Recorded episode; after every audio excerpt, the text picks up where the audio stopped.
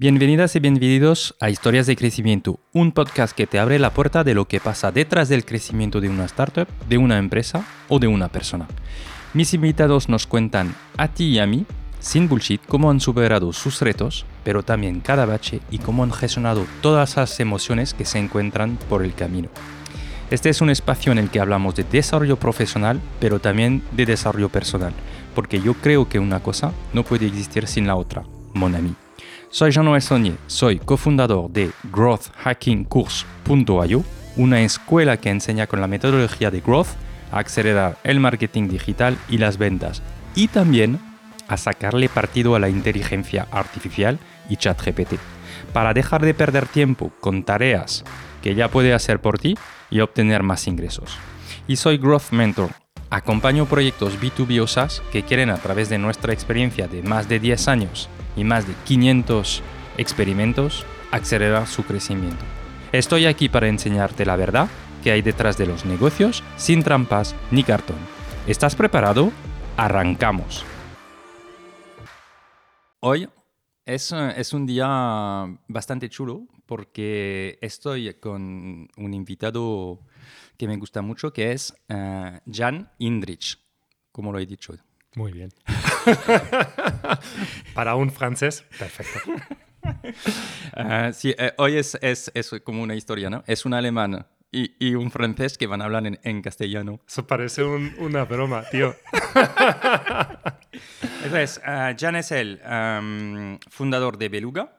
Luego nos explicas uh, qué hace Beluga. Pero también de una comunidad que se llama Lock Lunch y que tiene un crecimiento bastante espectacular y me interesaba mucho hablar también de esta parte. Pero antes de nada te dejo presentarte, Jan. Vale, perfecto. Pues, Jean, pues muchas gracias por tenerme aquí, por haberme elegido como invitado y, y es un honor. Pues, pues ¿quién soy? Que, que, soy un alemán, efectivamente, viviendo aquí en España ya casi 20 años, eh, que vengo de Hamburgo, una ciudad muy lluviosa, muy bonita, pero con la temperatura desfavorable. Y entonces, pues hace 20 años decidí seguir las, uh, la ruta de mi mujer, eh, mi esposa en su momento, de, de, trasladarnos al sur, a Madrid, una ciudad maravillosa. Que, que bueno, que llamo mi, mi, casa ahora desde hace casi 20 años. Muy bien. Um, entonces, tú eres fundador, cofundador de Beluga y de Lock Lunch, ¿no? Exacto, exacto. La empresa de Beluga es una empresa de traducción. Nos dedicamos a la localización de sitios web, pero servicios web en concreto, que son, son las páginas dinámicas. Entonces, toda esa historia empezó en Hamburgo, en realidad en 2003 con mi hermano que fundó la, la red prof profesional Sing uh, en Alemania y yo en su momento estuve aquí en España. Sí, dime, dime. No, dime, no, no, no, es que para que la gente se dé cuenta, sí. era el competidor de LinkedIn. De LinkedIn, exacto, exacto, Yo estaba en esta red también, estaba en las dos en realidad. Yo creo que en aquel momento todo europeo estaba más inclinado a, a, las redes que luego formaban eh, Sing que con LinkedIn, porque LinkedIn empezó mucho más, mucho más tarde conquistar realmente el, el, continente, ¿no? Y todo en este, en este momento Sing era, era la, la, página alemana en Alemania, pues la principal para el networking profesional y yo tenía el honor de ser uno de los primeros empleados de mi hermano, eh, cheap labor, por supuesto, pero empecé a hacer country management para, para, para España y, y ayudar a, a, la red de, de conseguir el implantarse en Europa. Entonces, pues ahí fue donde tuve contacto con la localización, básicamente. De hay que, teníamos que localizar sin y traducirlo a diferentes idiomas para tener el mercado europeo. Y, y bueno, y me asignaron esta magnífica tarea de, de encargarme de, del proceso de la localización Y empezamos ahí y dos, dos años después, de, después de 15 idiomas que lanzamos, fundamos Beluga, nos externalizamos y fundamos la empresa Beluga. Ok, entonces es, eh, realmente es el pen que has vivido internacionalizando una red social muy potente, porque de nuevo era una red social potente, vamos a volver también sobre este tema, y tú encuentras, o sea, al momento de internacionalizar las páginas, traducciones y todo, seguramente has visto que había un, un y un vacío, ¿no? Y dices, ah, nos podemos, podemos ayudar a más empresas como Xing Así fue. A, hacerlo, ¿no? Así fue, Justa, justamente así, porque en 2003, 2004, cuando hicimos esta internacionalización, pues el mercado de la localización de traducción era completamente diferente. El software as a service en su momento no existía no existía en el concepto de localización, de expansión, todo lo que llamamos hoy SaaS Services. Bueno, en aquel momento no tenía un nombre, realmente eran páginas dinámicas, hmm. digamos, y era el tiempo antes de Facebook, antes de, Twitter y, todo, todas esas páginas que ahora han, bueno, más, más que conocidos. Entonces, pues en este momento el Translation Workflow para internacionalizar este tipo de, productos, servicios, em, no, había, no había oferta en el mercado de, la traducción. Las empresas que trabajaban en traducción trabajaban con documentos, mm, software localization existía, pero era por batches, no era waterfall, era, era batch de Microsoft, lanzamiento, producción, ta, ta, ta, ta, ta, y luego otro. Y ahora de repente era día tras día traducir los contenidos de una página web dinámica. Sí, sí, sí totalmente. Y mm, oye, ya que has, estado en el nacimiento de una red social profesional potente en Alemania, eh, que era el principio de los social networks, ¿no? Eh, ¿cuáles son los aprendizajes? ¿Qué te has llevado de esta experiencia? Ah, una, una, cosa aquí en España que fue genial ver y experimentar es que había un antes y después, claro, porque cuando empezamos con, con esto de online social networking, aquí en España nadie hacía esto. No existía el concepto de reunirse profesionalmente online y conectarse con otra gente. En 2004 era, era todo físico, la gente iba a eventos, se conocía, había el vino español, todas esas cosas. El jamón sí era un el poco de alto claro, es que me decían, pero Jan, tú no lo entiendes. Aquí no se hace esto de online, eso es offline. Tú tienes que, que hacerte con la idea que la gente quiere verse, quiere, quiere conocerse y, y tal. Entonces, pues Efectivamente, esto fue primero que entender que los países son muy diferentes. Em, hay que adaptarse a, cada sector. Y por otro, por otro lado, que, em, que tardamos relativamente poco en ver que hasta los españoles y bueno, todo el mundo, de, de 0 a 100 en muy poco tiempo pueden convertirse. Así que lo vimos con social networking, con business networking. De repente, después de tres, cuatro años, todo el mundo estaba acostumbrado. Pero nosotros formamos la terminología en este momento de, de cómo llamamos esto de online. Y esos son momentos muy, muy interesantes, muy muy pioneros. Sí, eso es, ¿no? Y la verdad es que aquí en España he conocido mucha gente de primera hora eh, gracias a esto, porque nos juntamos los pioneros en esto de Internet y, hemos visto estas cosas muy interesantes. Hay personas conocidas o hay emprendedores conocidos hoy en el mundo Internet que conociste tú también lanzando Xing. Claro, claro, claro, claro. Eso, danos, danos nombres.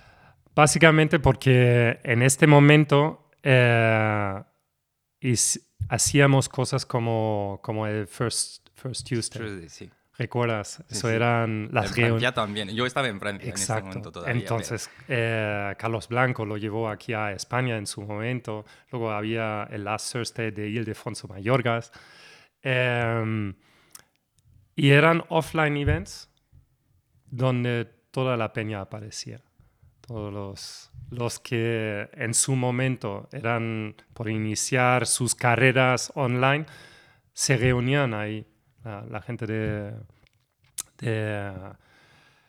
de, todas las, eh, las grandes empresas tecnológicas españolas, que ahora muchos son, son angel investors y todo eso, estaban ahí para tomar copas.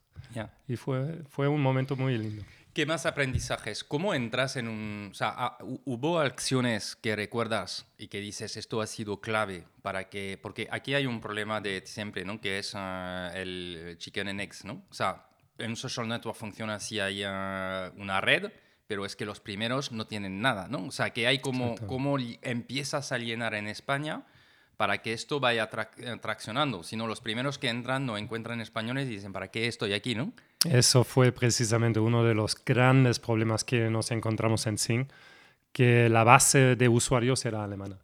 Entonces, pues como había el valor añadido de la plataforma, eran pues los foros, por ejemplo, había muchos foros, grupos, em, que la, la, gente que no habla alemana, pues se encontraban con que no podían participar, que no encontraban contenidos. Entonces fue ahí donde lanzamos offline events, aquí en... ¿Y cómo hacías para que la gente se dé de alta en, la, en ¿Había una forma de decir, oye, si vienes al evento, hay un momento donde ayudamos a que se crean su perfil o algo así?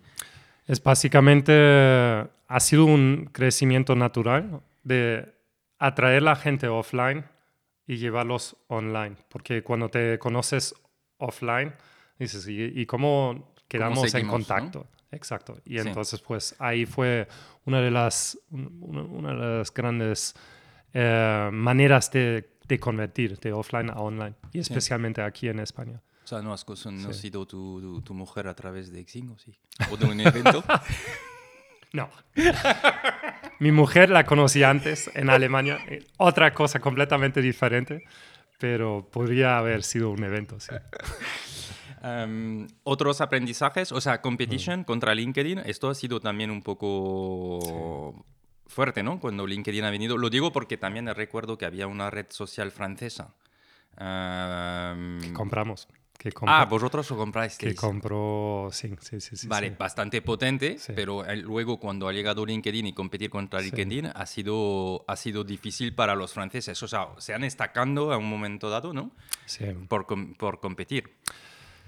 Yo creo que es un, un problema mm, de, de, masa crítica, primero, y de idioma. Así que hay que tener en cuenta cuando tú lanzas un proyecto aquí en Europa que tienes muchos mercados, muchos mercados y muy diferentes. Cada mercado, el francés funciona de una manera, el alemán de otra, hay preferencias, ahí está el idioma.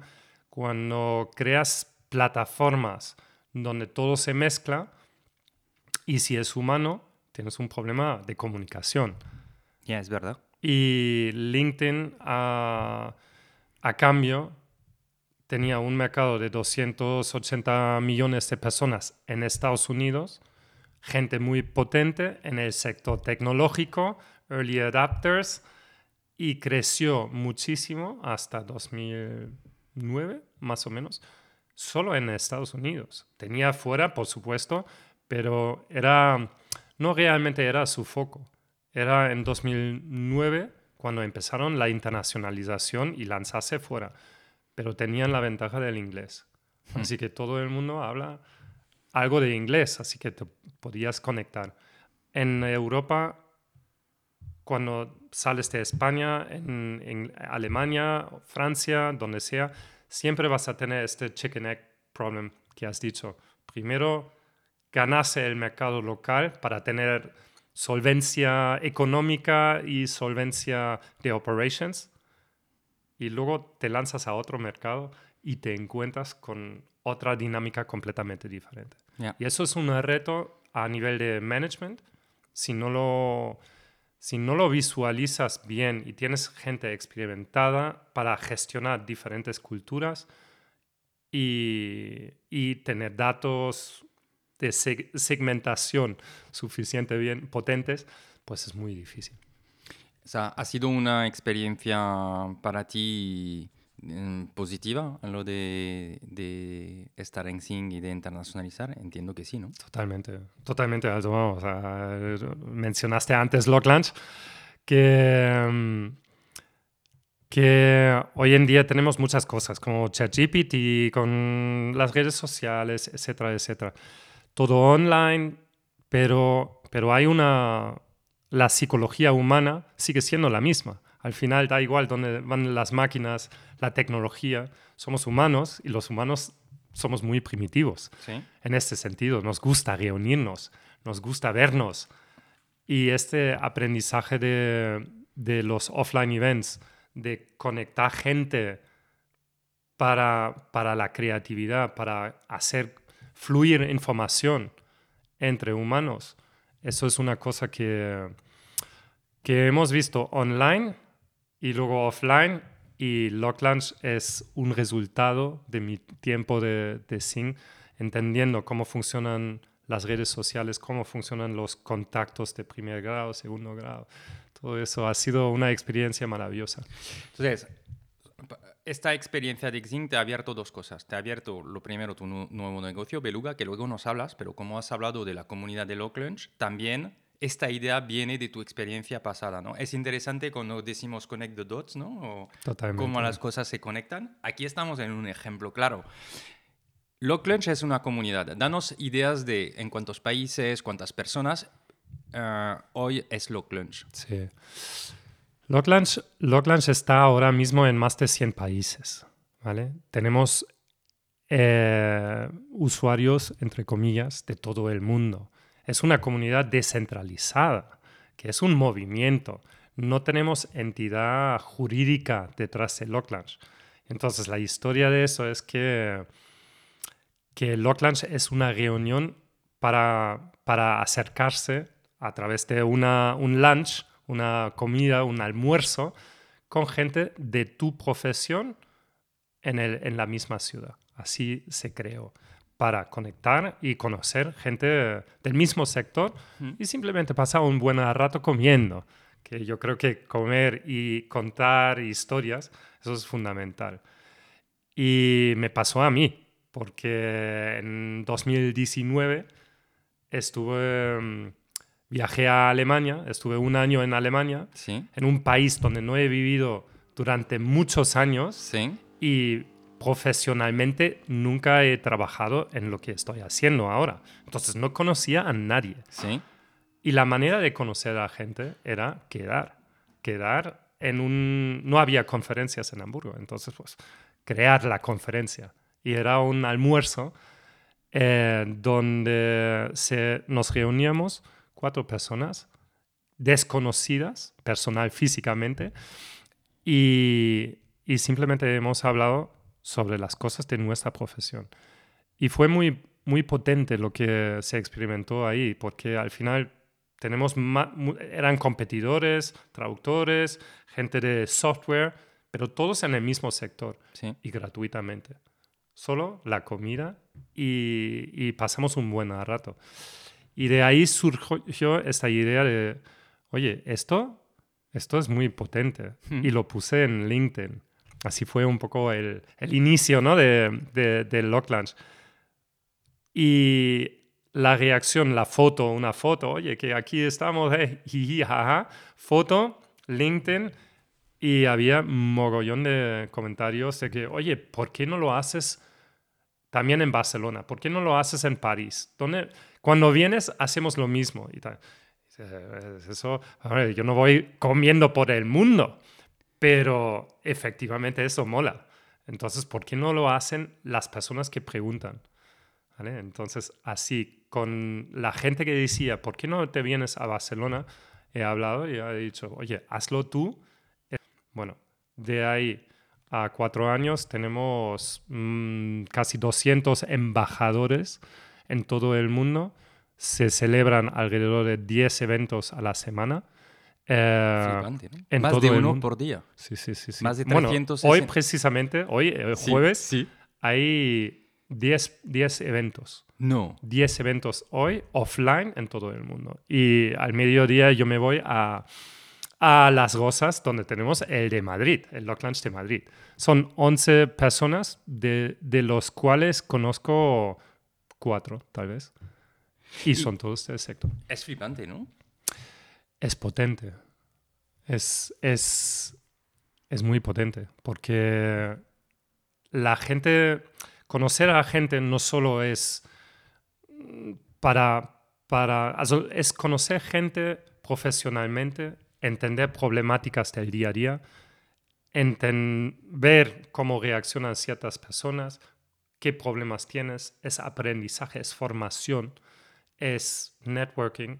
Lo mismo encuentras un cliente, lo mismo, lo mismo entiendes lo que pasa en el lado de los clientes a través de una conversación.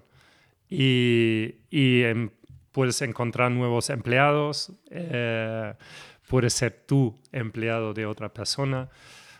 Hay una oportunidad brutal que solo se crea cuando dejas que las cosas pasen. Lo interesante también es que en realidad vuestro mercado es un nicho, ¿no? Es decir, eh, eh, el sector de la traducción. ¿no? Totalmente, Es que translation, uh, ¿cómo lo mm. llamas? Todo este mercado de translation, localization. Dices, a ver, esto es muy pequeño, pero sí que Internet y la comunidad te da la capacidad de que un nicho lo consigas generar una, una, una, audiencia, unos embajadores y, y 100 países, ¿no? O sea, decías. Exacto, porque... hasta siete al día de Lock Lunch. Es flipante, sobre un nicho de mercado. O sea, ahí es la potencia. Es, muy, es muy fácil. La, la, clave de Lock Lunch es, es que no tenemos... No hay más. No hay más que la, la comida. Hay un embajador que dice, quedamos aquel día en aquel restaurante. El que quiere venir, que venga. Y bueno, y la gente hoy en día, y eso es una cosa que también vimos el otro día en, eh, por parte de, de Meet, Meetup, el fundador, el, actual CEO de Meetup, que dijo, que nos enseñó unas, unas estadísticas sobre la, la loneliness de las personas, que la gente... estamos súper conectados, pero súper solos. Solos, ¿no? Exacto. Eso es la gran eh, Exacto. incoherencia quizás actual, ¿no? Totalmente. Y entonces la gente, aunque tienes a todo el mundo a un clic, al final no tienes relaciones. Y mucho menos con gente del mismo sector offline, porque la, la, manera de conocer a gente offline de tu sector son las conferencias. Sí, es lo que te a decir. Ferias, conferencias. Exacto. Lo de toda la vida. Lo que pasa es que aquí hay un price tag. Aquí tienes que pagar. Tienes que pagar, tienes que desplazarte, porque no estás siempre en esta ciudad. Hay, hay una parte, ¿no? De, efectivamente, de, de, un coste de entrada, ¿no? Yo eh, viajé a una conferencia a California y me encontré a gente de Madrid ahí que nunca he conocido antes. Y tuvimos una charla súper maja, ta, ta, ta, ta, ta, ta. Y dices, qué locura, estoy pagando 5.000 euros para estar en el otro lado del mundo, para hablar con uno que vive al lado y no nos conocíamos. ¿Qué era la conferencia? De localization. Ah, vale. ok. Em, hablas del CEO de Meetup, he visto que ha hecho un comentario, o sea, tú tienes relaciones con él. ¿Sois un ejemplo de cómo se usa la plataforma? O A ver, Meetup, por supuesto, es, es la plataforma profesional claro. para lo que hacemos nosotros. Sí. Locklands es como un meetup alrededor de, de una comunidad, ¿vale? Y se organizan eventos y... A ver, Meetup lo conozco desde siempre. Eh, empezamos tú y yo más o menos en 2004, 2003, en esta época. Y Meetup fue una de las grandes empresas que salió, ¿no? Entonces, eh, sigo la empresa desde hace mucho, pero el otro día conocí a, en una conferencia como speaker, keynote speaker, al CEO. Y como buen networker, sabes que lo mejor que puedes hacer es saludar a la gente, de, a los speakers, ¿no? De saludar y decir, pues, yo qué sé, felicitarles por, por, eso, lo que has aprendido y tal. Y entonces nos, nos uh, conectamos, firmó un libro, su libro ahí sobre decision making, muy interesante, eh, decisiones en tiempos difíciles. Y, y, entonces pues hablamos también un poco sobre esta, estos paralelos. Bueno, y Meetup está ahí muchas cosas que han hecho ellos, lo experimento yo en un mundo descentralizado sin lucro, eh, pero básicamente son las mismas dinámicas y una de esas es, es la psicología de la gente que, que hay mucha gente sola. Ya. Cuando dices sin lucro, primero, antes de venir sobre la monetización de Locklunch, que me interesa es, evidentemente hay muchos ejemplos de... O sea, es muy difícil de crear una comunidad como lo has hecho. ¿Cuáles son los ingredientes que tú podrías listar diciendo, o sea, que tú crees que han sido claves para llegar en donde ah, habéis llegado? Porque lo mismo la gente no lo hacía o quizás, bueno, pues que lo, que lo que tú has experimentado en Alemania, pues al final no, hay, no funciona en todos los países. O sea, ¿cuáles han sido los ingredientes claves para alguien que quiere los emprendedores, emprendedores que nos escuchan, que quieren lanzar una comunidad, ¿qué tendrían que hacer para conseguir hacer lo que has hecho? Exacto. Pues yo creo que lo primero es, es que tiene que haber una necesidad. Yo, yo la tenía, ¿vale? El lanzamiento de esto fue una sucesión de, de acciones y de reacciones del mercado porque yo lo puse en LinkedIn, yo lo celebré por una necesidad. Fue una experiencia muy potente y con todo el, la euforia del momento utilicé una plataforma de mucha visibilidad, que es LinkedIn, para hablar de ello. Sí. Utilizamos fotos, que la gente le gusta mucho al final verse y, y experimentar algo offline en nuestro, nuestro caso es otra vez la parte humana, ¿no?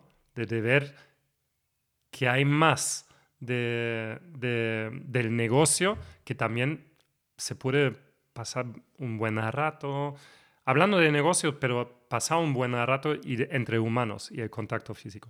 Eso por un lado. Pero hablas de foto, ¿vale? De, de una foto de selfie. Pero eso significa que en tu playbook porque hoy seguro que tú, tú eres un alemán. Es parte del playbook. Estás organizado. Entonces, ¿no? Eh, seguro que hay un playbook ahí de cómo, cómo hacemos que 200 embajadores Correcto. sigan una marca, una manera de hacer. Esto también tiene que estar dentro de los secretos. Has creado un playbook de cómo montarlo, ¿no? Correcto. Vale. Dentro hay esa foto, ¿no? Quizás que se tiene que publicar en LinkedIn, sí. taguear la gente que está para, para potenciar esto, ¿no? Claro. ¿Por qué la gente quiere ver personas? El texto puro no funciona. En LinkedIn tú, tú, lo sabes perfectamente. El feed, los feeds, cuando tú tienes una corporate image o lo que sea, pues nadie, nadie le interesa eso. Pero de repente ver a un amigo, un conocido en una foto tagueada, pues es el mismo rollo de Facebook. Entonces, pues aquí hemos hecho un leverage de lo que, lo que utilizan las grandes plataformas, todos los mecanismos. eso. Eh, cuéntanos un más entonces. ¿Cuál es este playbook eh, secreto de lo, la, la, receta secreta? Sí. No de la comida, pero de lo Lunch. Yo creo que el, el tener un playbook, eso es súper importante porque al final Lock Lunch, que es, es un, como un meetup. Es una reunión de, profesionales. Eso lo ha habido siempre y siempre lo, lo, habrá. Gente que vive en una ciudad, que se sienten atraídos por conocer a otra gente. En Alemania eran los Stammtische. es un concepto de toda la vida. Em, ¿Cuál es la diferencia entre un Stammtisch y Locklunch? Es que tenemos una marca. Hemos creado una marca. Entonces, el nombre Lock Lunch es Localization Lunch. Podría haber sido Trans Lunch o lo que sea. Sí. Pero encontrar un nombre corto, importante, es el inicio de crear una, una marca. Y luego, de ahí, em, la descentralización a través de los embajadores para tener la escalabilidad. Porque al final, mm, una pirámide de organización eso es mucho trabajo. Y aquí descentralizarlo empoderar personas como los embajadores hacer lo mismo, hay un, un efecto psicológico también que, que el que organiza un evento, una comunidad en un, sitio, le empoderas a ser el centro de atención. El que lo mueve es el anfitrión. Así que en este momento, mientras creas la, la red en total, el embajador crea su red en una ciudad y como él da a la comunidad, recibe la mayor atención de todos. Así que aquí están, estamos hablando de, de momentos de influencia, de, de, ganar visibilidad. Una de las cosas que yo creo que fue, antes de, de volver al playbook, muy importantes es um, en LinkedIn producir contenidos, si son profesionales, con esto no ganas. Also, realmente durante un tiempo está bien, pero llega un momento que te faltan contenidos, es un esfuerzo enorme, crea contenidos interesantes y con Locklaunch le damos a gente que jamás ha experimentado ser un creador en LinkedIn, somos 10% de la gente que, que, crea contenidos. Ni siquiera. ni siquiera. Muy pocos que crean contenidos. La mayoría es consumir contenidos. Claro. Entonces, de repente elevas una persona a ser un creador de contenidos y encima de, de buena onda, porque realmente lo que haces es algo para la comunidad. Vale. Entonces, pues eso es muy potente. Y los embajadores tienen una responsabilidad. ¿Cómo lo organizas esto? Porque no hay monetización directa, ¿no? Entiendo que... ¿O sí? No, no, no, no, no. No hay, es voluntario completamente, pero el playbook, y ahí estamos en este playbook, las cosas importantes de un, un lock launch, un lock launch, una comunidad en general, es la continuidad. No vale nada un evento solo una conferencia solo está, la gente acude y ya está. Solo con el tiempo te estableces o te caes, pero es la continuidad, la frecuencia.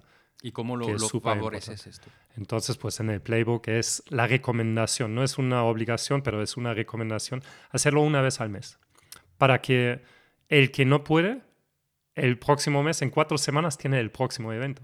Así que no hay, no hay presión de estar en un evento concreto y si lo pierdes, no pasa nada, porque el próximo puedes ir.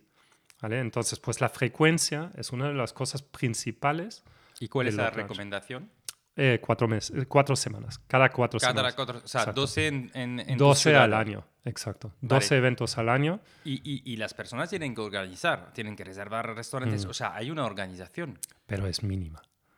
Bueno, tienes que saber cuántas personas vienen, ¿no? Eh, reservar un restaurante, encontrarlo, organizar, comunicar. ¿Hay unas herramientas que habéis desarrollado para gestionar o os apalancáis? Para, para, eso queríamos utilizar Meet, Meetup, pero cuesta mucho dinero. Y como esta... ¿No lo has negociado con el CEO? Eh, hemos... No, con el CEO no, pero con la gente sí. Hemos dicho, oye, ¿qué, qué hacemos esto? ¿Por qué no nos dejan esto gratuitamente o lo que sea? Pero, pero no, no, no estaba en su playbook de tener comunidades, sino hacer revenue. Entonces ahí ya nos encontramos con un... ¿Y no pidéis eh, ninguna mm, participación? No podría... O sea, ¿cuáles son las... Eh, mm, entonces, primero, las herramientas que usáis es Meetup. ¿Hay otras eh, herramientas que has usado? Nosotros estamos con, hemos analizado todas las plataformas de, eventos, ¿vale? Pero al final la gente está en LinkedIn, en profesionalmente ha hablado. Entonces, pues hay una distancia. ¿Habéis creado grupos o page? Hemos, hemos creado grupos, una cuenta donde anunciamos todos los eventos. Ahora estamos con newsletters, que es súper potente para activar a todo el mundo y, y, que todo el mundo se entere cuando, cuando hay un lock launch y cuando no. ¿Vale? Y entonces, pues tenemos una página muy cutre en, en Google. Se me acuerdo cuando lanzaste, me, dijiste, lo he montado en, Google porque esto tenía que un día al otro tenerlo. Exacto, exacto. Lo puedes hacer tú, cualquiera. Hay muchas herramientas en el mercado que, que, son gratuitas, que lo puedes utilizar, muy poco dinero. y fácil para gente de- sin conocimiento de lanzarlo. Esta página es donde tenemos unos formularios donde los mismos los embajadores tienen que loguear sus, sus eventos, sus upcoming events, em, para registrarlo. Y una vez registrado, nosotros lo podemos publicar desde Vale. nuestra Vale. página.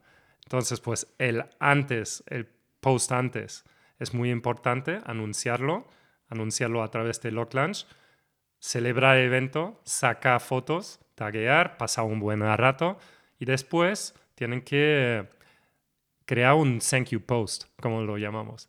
Eso es la, el agradecimiento a todo el mundo con la foto, con el tag, etcétera, etcétera. Tú lo sabes, que eso es multiplicar el mensaje. Hmm. Al final la gente se, se ve, se engancha, pone like, tienes visibilidad para una comunidad. Entonces en el día de hoy, pues casi toda- todas las semanas encuentras posts en LinkedIn de, de embajadores, de eventos, y tienes la frecuencia que necesitas para, para ser visible. ¿Y, y- y cómo te sientes tú? Como eres el padre de esta comunidad, ¿no? Si tú lo dices, el padre. Pero como yo intento hacerlo, esto es una comunidad descentralizada. ¿vale? Eso es muy importante. No tenemos una entidad jurídica detrás, no hay una organización realmente. ¿Y por qué? Porque no es mi negocio. Lock Lunch no es un negocio para mí, sino es algo que yo doy a la, al- a, a la comunidad que organizo mi tiempo, es un voluntariado, ¿vale? Con esto estoy promocionando, estoy hablando, estamos haciendo estas entrevistas Sí. para, para promoverlo y a su vez, pues da, da volumen a la marca para que los embajadores lo tengan más fáciles, cada vez más fáciles. Tecnología, vemos cosas y tal. En el momento que tú das, recibes. Eso es de toda la vida de, Sí. de Internet y de networking y todo eso. Son principios básicos de la, de la época de Sing, ¿no? Entonces, pues, ¿por qué lo hago? Porque tener visibilidad en Internet como empresario, como fundador de, de una startup, es muy difícil. Y hay dos cosas. O lo pagas o te lo curas orgánicamente. ¿vale? Si no tienes tiempo para alcanzar visibilidad, tienes que pagarle a LinkedIn. Ya. Y ahí tienes una dependencia y es muy caro. Y para eso necesitas dinero. Y aquí estamos en Growth Hacking. Lo mejor que uno puede hacer es en las redes sociales crear una constancia, un perfil social, equity, social equity. Con social equity tú abres las puertas a empleados, a, a clientes, a, a colaboradores, de todo. Entonces, pero esto es una cosa que hay que desarrollarlo a lo largo del tiempo. Esta continuidad es, es lo que... ¿Cu- cu- ¿Cuál es el tiempo que, que has pasado al principio y que estás pasando? O sea, cu- ¿Cuánto tiempo te lleva de, empujar este proyecto? al principio mucho, por supuesto. Al principio organizar los embajadores, hablar con los embajadores. Cada embajador eh, es una figura, es un, es un atrevido, uno de estos 10% de, de movers and shakers, de la gente que, que da el paso adelante y dice, pues yo quiero ser activo, yo no quiero consumir. Entonces, conocer a esta gente, en hacerles ver cuál es la esencia de la, de la comunidad, cuáles son egoísta de propos- propo- promover su marca, su empresa, ¿Y cómo lo, cómo lo controlas esto? a través del social proof, porque básicamente nosotros hemos establecido las reglas, las hemos publicado, el playbook lo contiene y intentamos que todo el mundo sepa cuáles son las reglas básicas de Log que es no pitch, no speech, así que es una comunidad donde muchos hablan con muchos. No es una presentación, no es unos pocos expertos hablan con todos que consumen. Aquí es muchos. O sea, no hablan puedes hacer un muchos. pitch al principio de Lock Lunch presentándote, ¿no? Por ejemplo, ¿es esto? Eso sí, cómo? eso sí. sí lo puedes hacer. pero muy breve. ¿vale? Y no vender, no vender tu- tus cosas. Tú dices quién eres para que los demás sepan mm, tu, tu entorno, de dónde vienes y, y por qué tienes esta opinión. Pero, pero no es de vender. Y esto es otra, otro, otro mm, factor de éxito, creo que de Locklanch, que desvinculamos la necesidad de, de ventas a una reunión donde realmente la gente quiere ayudarse mutuamente. Am, anécdotas que han pasado que nunca hubieras imaginado que llegarías a, a este punto. No sé, personas que te han contactado que dices, flipo porque no creo que hubiera podido eh, entrar en contacto con alguien de tal empresa tan grande. Ah, cuéntanos anécdotas. A ver, anécdotas de esto, eh, pra- pragmáticas para Beluga, para nuestro negocio. Nosotros estamos buscando o trabajamos con empresas tecnológicas de un Para la, la- la- para la localización. y, y- y nosotros les, traducción y todo. ¿no? les ayudamos cuando están en una ronda B, C, cuando les toca expandir rápidamente, localizar y tienen venture funding y todo eso. Entonces, encontrar estas, estas empresas no es fácil, ¿vale? Y estamos en un sector donde cada uno tiene sus posibilidades de visibilidad. De llegar a empresas potentes es difícil. Entonces, pues a través de Locklanch, a través de las con- conversaciones que he invertido en participar y todo eso, pues actualmente un 60% de los contactos de los clientes que tenemos en Beluga vienen a través de Locklanch. Y yo creo que aquí hay un, un aprendizaje muy potente, es que Locklanch con la frecuencia mm, ayuda a crear confianza, porque a la larga tú no puedes engañar. Ya, es un buen punto esto. Tú eres tú, no puedes pretender ser otro.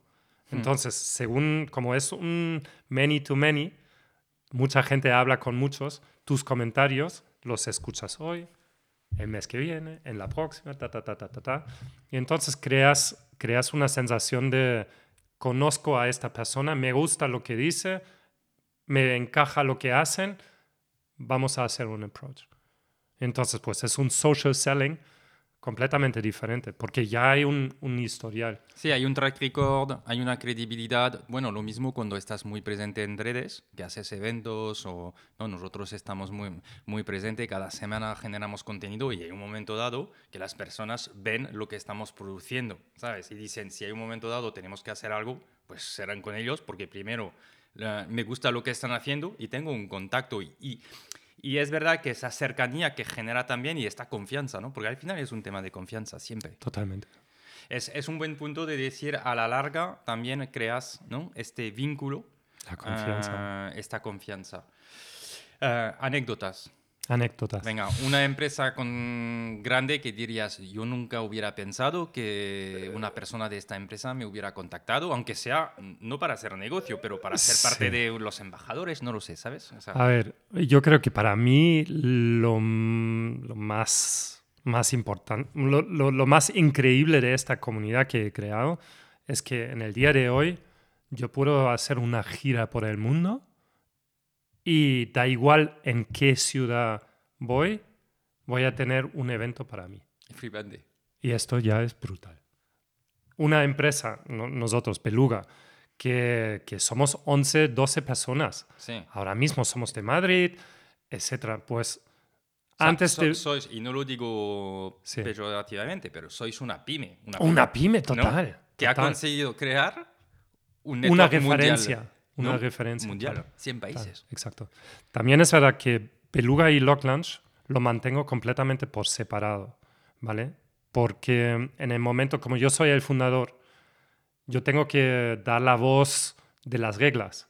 Entonces tengo que ser el más papista de todos, ¿vale? Yo no puedo aprovechar, posicionar Beluga a la vez con, con Locklanch, porque entonces defraudo al resto de los embajadores. O creo un efecto de que si Jan lo hace, yo también lo hago. Pero entonces perdemos confianza.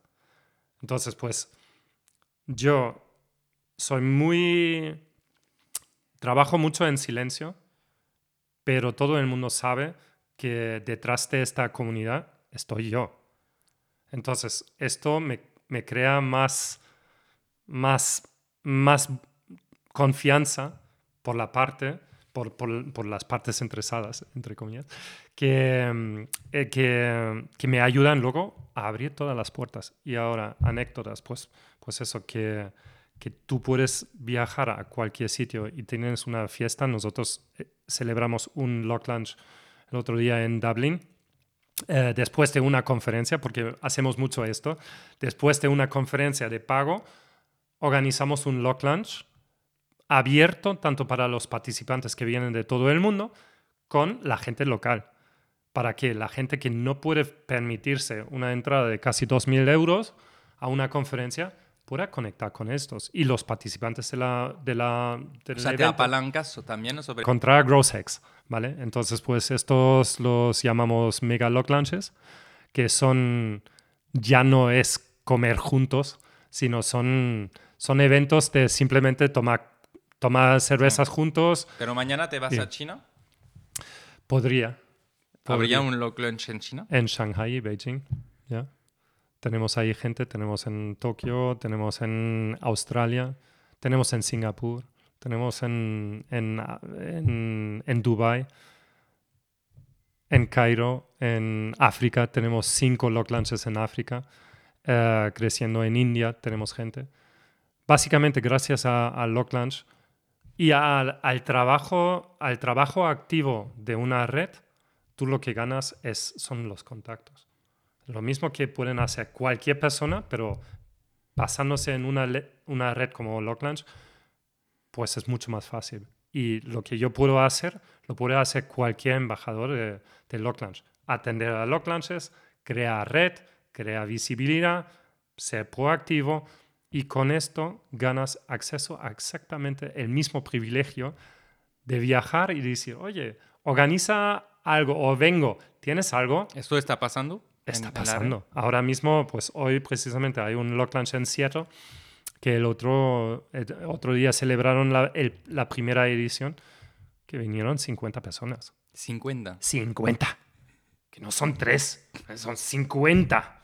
¿Vale? ¿Y por qué? Porque todo el mundo ya sabe lo que es Lock Lunch, todo el mundo sabe cuáles son las reglas, es, es un safe place. Eso es una de las cosas, yo creo que para definir Lock Lunch es, es un espacio seguro y eso atrae muchísimo.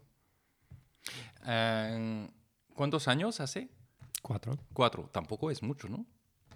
Con además, con una pandemia en el medio que ha cortado, imagino, eh, durante la pandemia, ¿cómo lo has vivido esto? Una pregunta buenísima, porque claro, Lock Lunch era offline. Empezamos todo offline, era muy divertido, pero también una dinámica limitante de alguna manera. Entonces, empezó la pandemia, ¿qué hacemos? Que ya no podíamos hacer Lock Lunches offline. Eh, y a las tres semanas te estás encerrado nos hemos lanzado. Hemos dicho, oye, que esto, Lock Lunch Online, vamos a mantener la comunidad online, ¿no? Porque aunque no podemos vernos físicamente, ahora tenemos la posibilidad de hacerlo online y, y a, nada descubrimos que es una dinámica muy, muy, potente, muy diferente, porque la gente venía de todas partes. Entonces yo... ¿Pero hacíais un evento o, o varios? Cada ciudad celebraba su evento online porque cada embajador crea una red de personas diferentes. Por eso nunca hemos fusionado. Ok.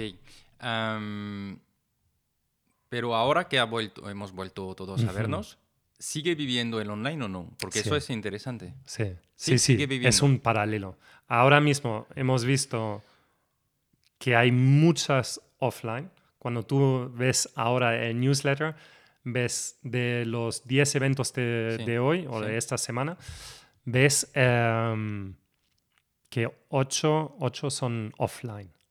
¿vale? 80% offline. 80% offline, otra vez. Pero esto hace un año y medio, claro, era completamente diferente, viceversa, ¿no? Pero ya, ya a la apertura la gente disfrutaba mucho online, pero es una dinámica diferente. Entonces, pues es como un pulso, pulso también al tiempo. La gente ahora mismo quiere socializarse, quiere verse, quiere volver a, a conectar físicamente. Pero afortunadamente tenemos los log launches online que son muy potentes porque viene gente de todas partes. Hay una fusión de, de culturas, de ideas, de orígenes muy diversas. Te vas a Dresden, a Alemania, te encuentras gente de, de ahí, pero también gente de, conectada de Japón. Entonces, pues esto de online, offline, lo intentamos mantener abierto siempre, porque forma parte. Tú vives en un pueblo, entonces los log launches online son tu escapa, tu escapatoria a ver a gente del, con- del sector online. ¿Y mm, el, el playbook lo difundes? Sí, a todos los embajadores. Pero fuera de la red de Locklunch. Está, mm, eh, sí, sí, es, eh, a ver, mm, el playbook eh, abierto está en nuestra página web, está todo escrito, es como la Biblia. Las, los, man- los mandatos y lo que hay que hacer está todo abierto. Así que en locklaunch.net ahí está todo explicado. Es muy transparente, es muy simple. Es antes del evento, dentro del evento, después del evento y las reglas básicas de cómo actuar en un evento. Hmm. ¿Y, entre, eh, ¿Y hay playbook de online offline o no? O sea, ¿en el online hay algo especial que, que se hace o es...? es... Es una dinámica, como, como bien puedes imaginarte, es completamente diferente, porque mientras tú estás en varias mesas sentados, hay di- discusiones en paralelo. Online eso no, no es, Ya, no se no puede es- hacer. no es posible a no ser que creas breakout rooms, que también lo hemos hecho, también se hace en grupos más pequeños, Sí. etcétera. Así que cuando mm, si es online y todo el mundo se tiene que presentar, si son 50 personas, se acabó el tiempo.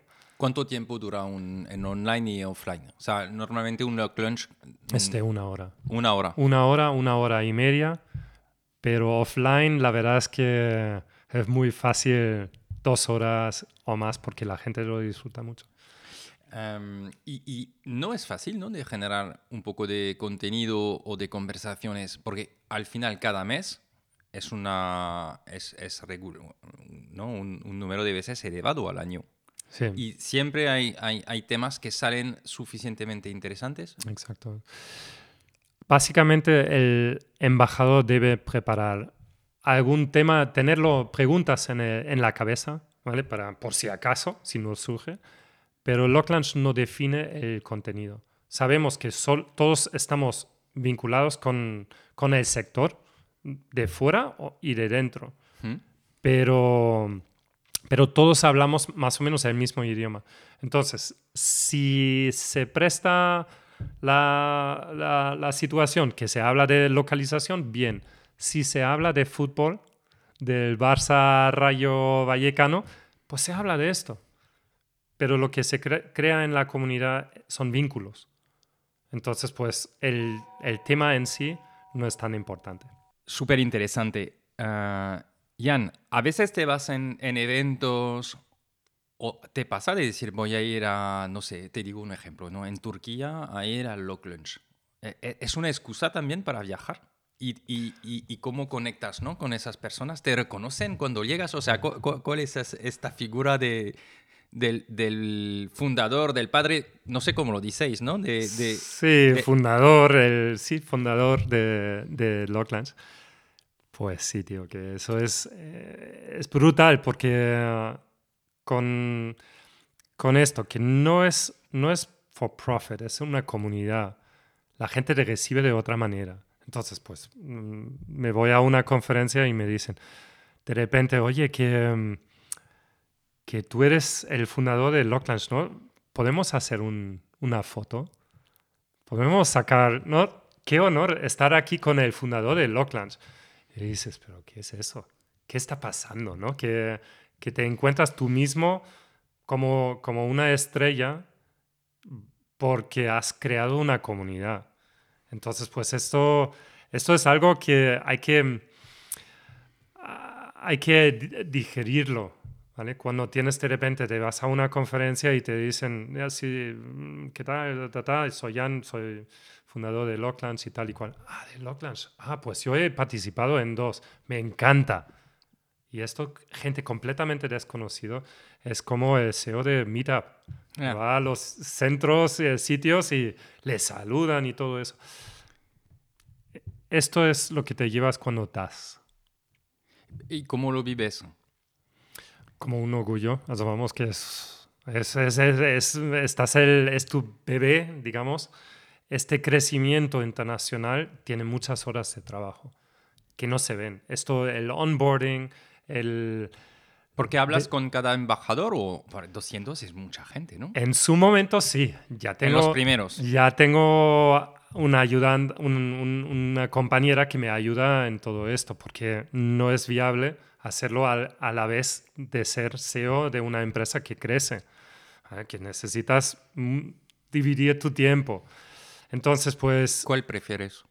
¿Qué tiempo prefieres? ¿El de CEO de una empresa que crece o el de la comunidad? yo creo que no hago diferencia. Pero en el fondo, cuando te tienes que poner Sí. en uno de los dos, A ver, realmente... ya me vas a decir la empresa. Pero, no. pero la, la verdad, no digas La lo que verdad tiene es que, que- salir por decirlo, sino la no, verdad. No, no, no. La, la verdad es que Locklands es una cosa mm, transformadora y con, con un impacto muy, muy importante. Porque estamos dando un, un espacio a- a- de empoderamiento a miles de personas. Entonces, pues eso es mucho más impactante que, que lo que hacemos con Beluga, que al final es prestar un servicio muy profesional, ganas tu- tu- tus clientes, haces un buen trabajo, etcétera, trabajas con idiomas y tal. Pero lo otro es, es mucho más grande.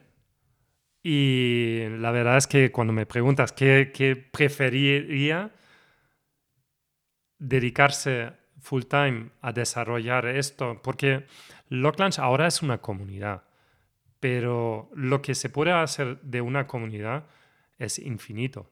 Y hay cosas muy tochas en nuestro sector que no funcionan. Entonces, pues ahí ya estamos manejando ¿Qué no ideas. funciona, por ejemplo? ¿Tochas, En- dices? Por ejemplo, el- eh, hemos empezado de, de la confianza. La confianza en todos los sectores es lo fundamental.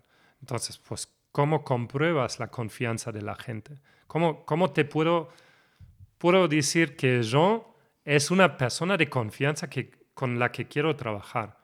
Entonces, Locklands ha creado un, un espacio seguro y de dar, de, de darte más factores de confianza sobre una persona.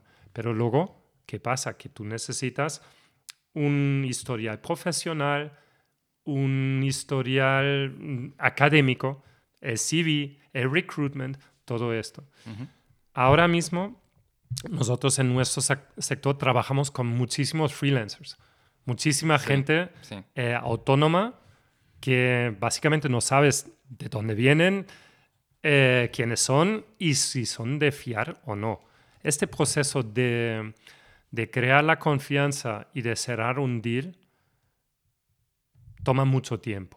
Aquí se llama vendor management en, en un LSP como nosotros, Language Service Provider. eh, nosotros, todos los traductores pasan por una fase de reclutamiento, que, que es background check, de analizar quién es, de que si realmente es el- la persona que dice que es, que ha trabajado en cosas relevantes para nosotros. Pero esto, esto Jan, eh, es en una plataforma de freelance. Sería un poco la reputación, los reviews, tu background y todo esto, ¿no? Sí, pero esto se basa en soft, soft, factor soft. Sí.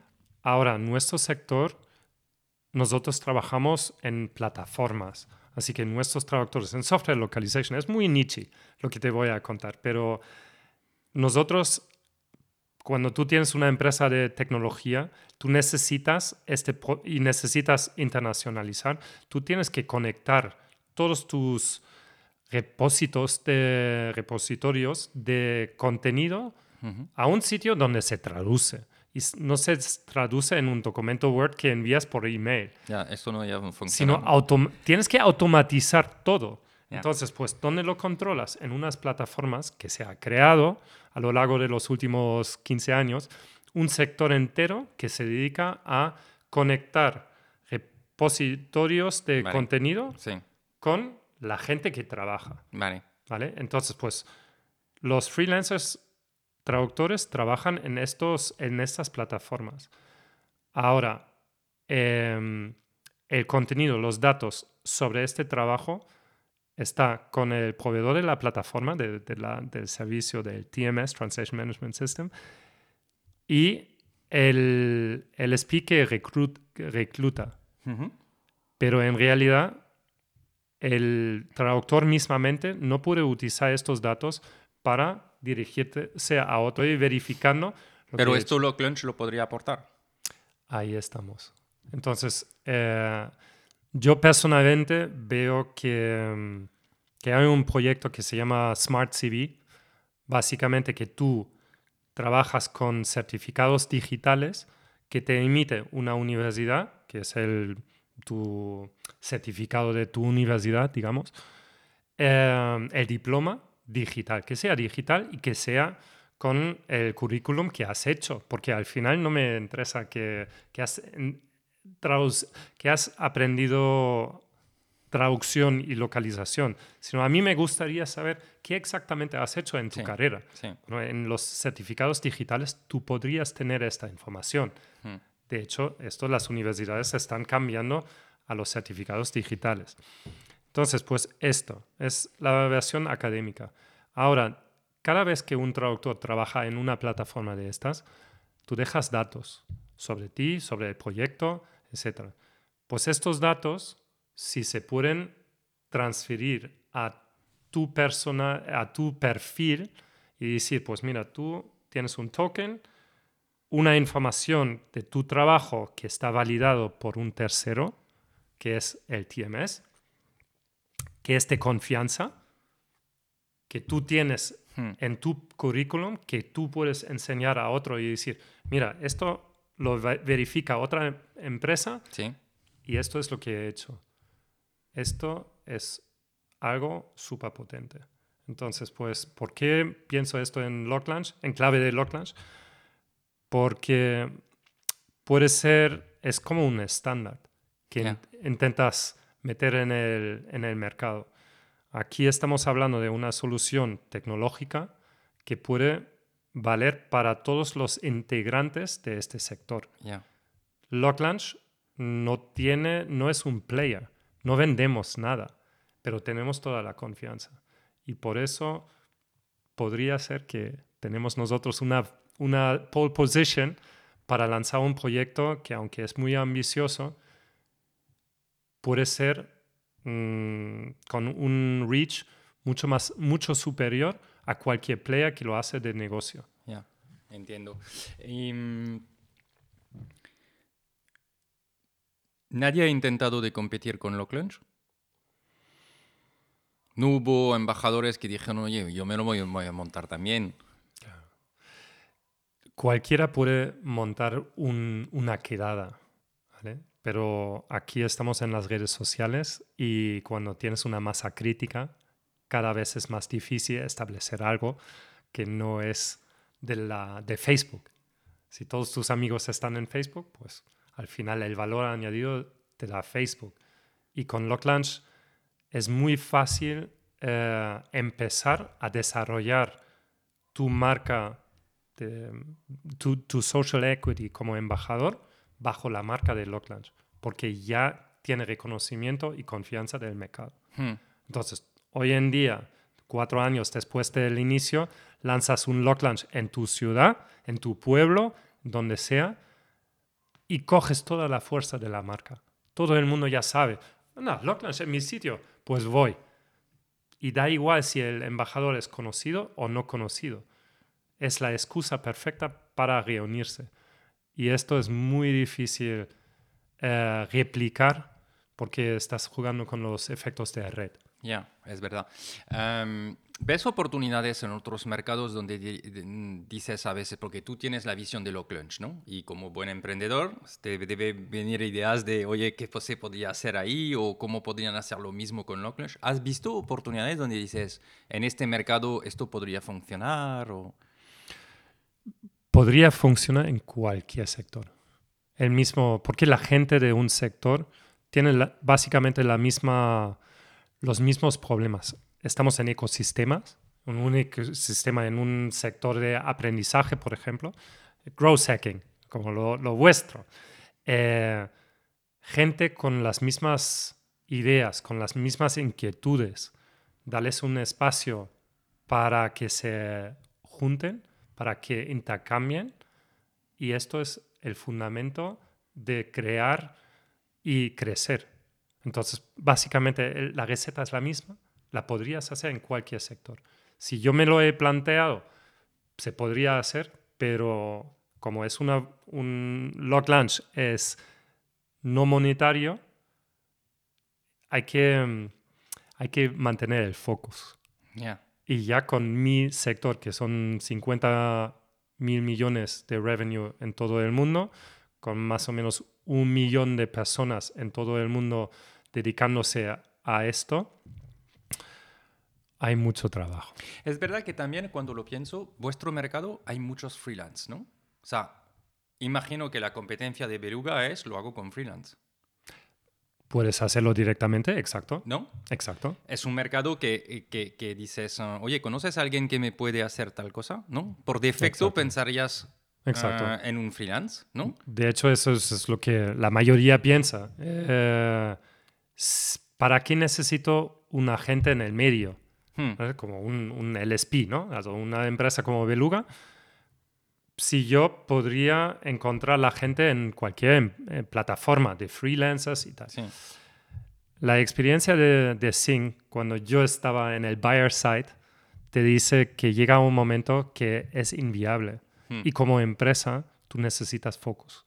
O sea, lo, que quieres decir y que yo me parece, ¿no? Diría, bueno, tengo que traducir en un, un idioma. Bueno, lo puedo hacer con un, con, con, un freelance. Lo tengo que hacer en 10 y rápidamente. Tengo que pasar por, por Beluga y ellos me gestionan los distintos, se aseguran la calidad, ¿no? Exacto. Y tú organizas, en realidad, ¿no? Sí, somos Human Resource Management. Ya. Aquí es uh, el, el, problema de, de, todos nuestros procesos se, se automatiza mucho, pero siempre hay un human in the loop que necesita gestión, que es un tío, una, una persona que tiene sus, sus, sus defectos, sus historias y, y, al final es people management. Entonces, gestión de personas siempre va a haber, porque en todas las organizaciones hay personas. Hmm. Aunque tengamos tecnología Trabajamos mucho con tecnología, apalancamos con la tecnología, pero básicamente las interacciones somos personas humanas que tenemos nuestros defectos. Y mm. ahí es donde una empresa como Beluga nos especializamos en la gestión de esos profesionales y acortamos el, la distancia entre el que crea los contenidos y el traductor que trabaja sin tener todo, todo lo que es alrededor de la gestión de esta interacción. Por eso te contratas. Luego hablamos de la parte de ella, porque creo que hay, hay como unas oportunidades y desafíos, ¿no? Como siempre, pero en vuestro mercado también, y, lo, vamos a, lo vamos a comentar. ¿Tú crees que estás sacando realmente todo el beneficio que has creado uh, con Lock Lunch para Beluga? Eh, tengo la sensación, porque mira, e, es, interesante, toda nuestra conversación ahora está más basado en No Clunch que en Beluga, ¿no? ¿Realmente Beluga se aprovecha de la oportunidad de No o no? ¿Cómo lo ves? Porque cuando comentas 100 países, 200 embajadores, dices, es que puedes mm. facturar millones. Teóricamente sí. Tal vez, pero aquí eh, hay, que, hay que separar las cosas. ¿vale? me, me permite abrir puertas en todo el mundo. Entonces, iniciar la conversación es el inicio de cualquier relación comercial. Entonces, esto de llegar a, mi a la audiencia, de conocer la audiencia, de crear una confianza, esto es algo muy valioso. Estoy de acuerdo, pero te voy a retar. Estamos entre mm. fundadores y te digo, ¿no crees que podrías crecer más con esta comunidad? Quizás te estás iniciando la conversación, pero, pero no hay tanta... ¿No? Ah, hay un momento dado, no se podría contactar a más personas usando Lock Lunch para vender más. Claro. A ver, por, aquí está detrás de, de Beluga. Beluga somos una empresa de crecimiento. Ahora estamos creciendo. En un momento muy difícil, también este año es muy difícil porque se, se cae el mundo tecnológico, hay despidos en todas partes, inversión y tal. Pero estamos, ¿Lo estás notando? Sí, sí, sí, sí. Ahora mismo estamos en un momento, digamos, para todo el sector, lo que pasa arriba de todos, en, en Microsoft, en Google, en Facebook, todos los que mantienen el sector por sus inversiones, por su dinero, cuando ellos cortan, tiene, tiene olas de efecto a todas las empresas que vienen detrás. Entonces, pues por supuesto lo notamos y también es verdad que ahora tenemos una, una situación de, de, crisis muy, muy importante con, con Rusia. Eh, todo el supply chain es una cosa, el, los intereses subidos lo que pasa con el sector financiero ahora en, Silicon Valley, la financiación de los venture capitalists que, que ha bajado un montón claro, del esto impacta porque decías, nuestros clientes son los que se internacionalizan muy rápidamente, que han levantado ronda de BS, ¿no? De, millones y necesitan ir a... claro, aquí tienes un parón, ¿no? Ahora mismo Mm, el enfoque de las empresas es en optimizar costes, lo que hace Meta. Hoy mismo ha salido la, noticia de Meta que, eh, que todo lo que es el metaverse, todos los proyectos de metaverse se congelan, se, se paran. Para mí no es una noticia cuando te has puesto en el metaverso y que lo que está petando es uh, IA y ChatGPT, dices, quizás me, me, he puesto en un sitio donde... Una apuesta en un... Exacto. Pero bueno, eh, lo que pasa aquí es que, que estamos en un momento con, con decisiones que se toman que tienen mucho impacto. Entonces, en las inversiones, en internacionalización y todo eso lo, notamos. No obstante, también es ahora el momento donde la gente empieza a enfocarse otra vez en lo esencial, en la relación de los, de los clientes, hacer mucho con poco, eh, de enfocarse otra vez, de no, no ser loco. De, cuando hay mucho dinero es, es fácil gastar dinero, ¿vale? Cuando hay poco dinero, la gente hace cosas con mucha cabeza. Entonces, pues ahora es otra vez el momento que todos los emprendedores como tú y yo sabemos que es ahora cuando nacen los próximos grandes empresas que cambian probablemente el mundo, en un momento de, de, parón total. Y entonces por eso es también interesante, por eso necesitas invertir cuando menos apetece. Y eso es lo que hacemos. Y ahora, Log Lunch, ¿por qué no lo estoy aprovechando. hablabas de esto para decir, en realidad seguimos creciendo a pesar del entorno económico que no es favorable para Beluga. Es lo que querías Correcto. Eh, transmitir. Correcto. También es verdad que diversificar la, el sector es muy importante. En este momento, mientras technology está cayendo, menos todas las empresas tecnológicas están en una fase de, de parón que no saben muy bien ¿Qué, van a hacer o no? Bueno, básicamente reducir personal, eso es lo, principal. Em, hemos diversificado, en los últimos años los que nos piden servicios son las grandes multinacionales, porque la digitalización ha llegado a ellos. Sí, es verdad. Y entienden que sus, sus servicios offline ahora son online. Entonces, pues antes lo, externalizaron a agencias de marketing, de desarrollo, lo que sea. con los años han ganado confianza en ellos mismos, han contratado gente, desarrollan productos, servicios online que son SaaS services.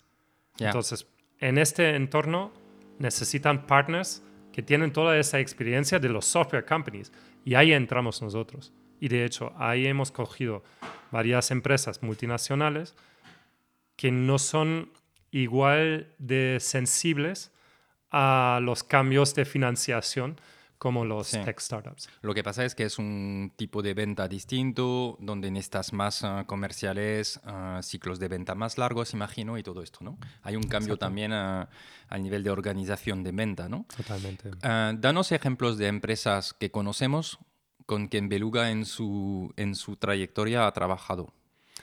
No puedo dar nombres por los NDAs. Aquí no hay nadie que nos escucha. Una de las empresas, bueno, mm, el ranking de las empresas más grandes del mundo, la número uno ha trabajado con nosotros. Vale. esto, y en aplicaciones, en aplicaciones, cosas, que, que conectan personas para dating. Hay algunas que vienen a la, a la ah, mente de enseguida donde tú haces Seguramente la audiencia pensaría Tinder, por ejemplo, u otra, ¿no? Ahí lo dejo. Entonces, pues sí, con estas empresas hemos trabajado. Es, son empresas de muchos idiomas con un alcance número uno, son startups tecnológicas que están en la cima y hemos trabajado con ellos porque nos hemos especializado en muchos idiomas y este flujo de gestión de personal de una manera muy corta, muy directa, muy con muy poca infraestructura alrededor. Entonces ahí Beluga destaca un poco con los competidores que son muy grandes, pero que vienen de, otro, de otra época con unos métodos de escalabilidad que al final añaden cada vez más leyes, leyes de personal, de account manager, project manager, ta, ta, ta, luego traductor, luego revisor, ta, ta, ta, ta, ta, ta una, una cadena interna que no encaja en este modelo que hacemos nosotros. ¿Y mm, cuánto factura Beruga? Un millón. Un millón. Estamos en un millón ahora. Eh, creciendo, hemos crecido un 30% del año pasado, que es, depende cómo lo ves, positivo o negativo, pero para mí en este momento lo más importante es crear eh, infraestructura los procesos, de entender cuáles son los procesos que funcionan, cuáles no, qué necesita una empresa de, de 0 a 10 personas y cuáles, cuáles son los retos de una empresa de 10 a 20 o, o 30 personas. Entonces nosotros de las empresas siempre tenemos que pensar en los eslabones, dónde nos movemos y cuáles son los retos.